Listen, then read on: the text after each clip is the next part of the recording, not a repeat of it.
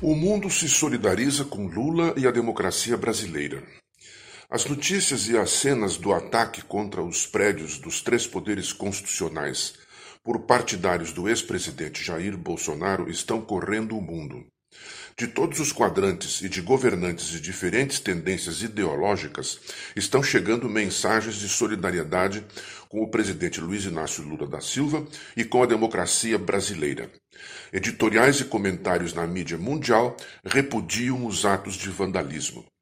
Ao mesmo tempo, questionam se não houve, no mínimo, negligência ou até cumplicidade por parte de autoridades responsáveis pela segurança do Distrito Federal apontando a lentidão e a ineficiência das primeiras atitudes das forças policiais.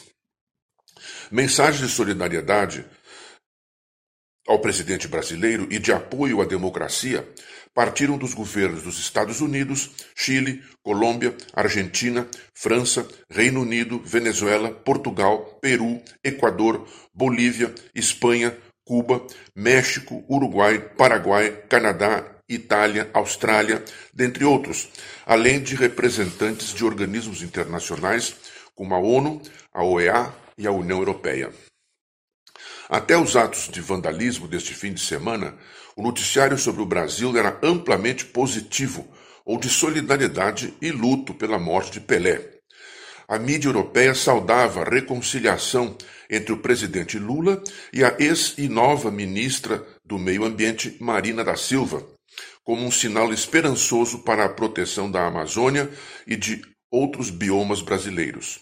A Alemanha e a Noruega anunciaram a retomada do financiamento do Fundo de Proteção à Floresta.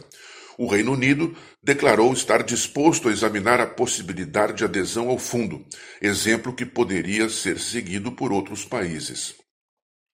A expectativa era e é a de que o Brasil retome a liderança que já teve na diplomacia mundial quanto à defesa do meio ambiente e, de, e dos direitos humanos, depois dos anos de descaso por parte do governo que se encerrou em 31 de dezembro.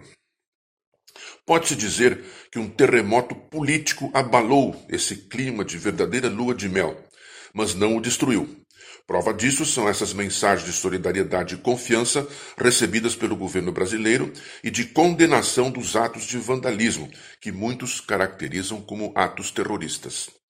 O presidente Lula foi qualificado pelo jornal Le Monde da França como o presidente Fênix, em alusão à ave que na mitologia grega renascia das próprias cinzas.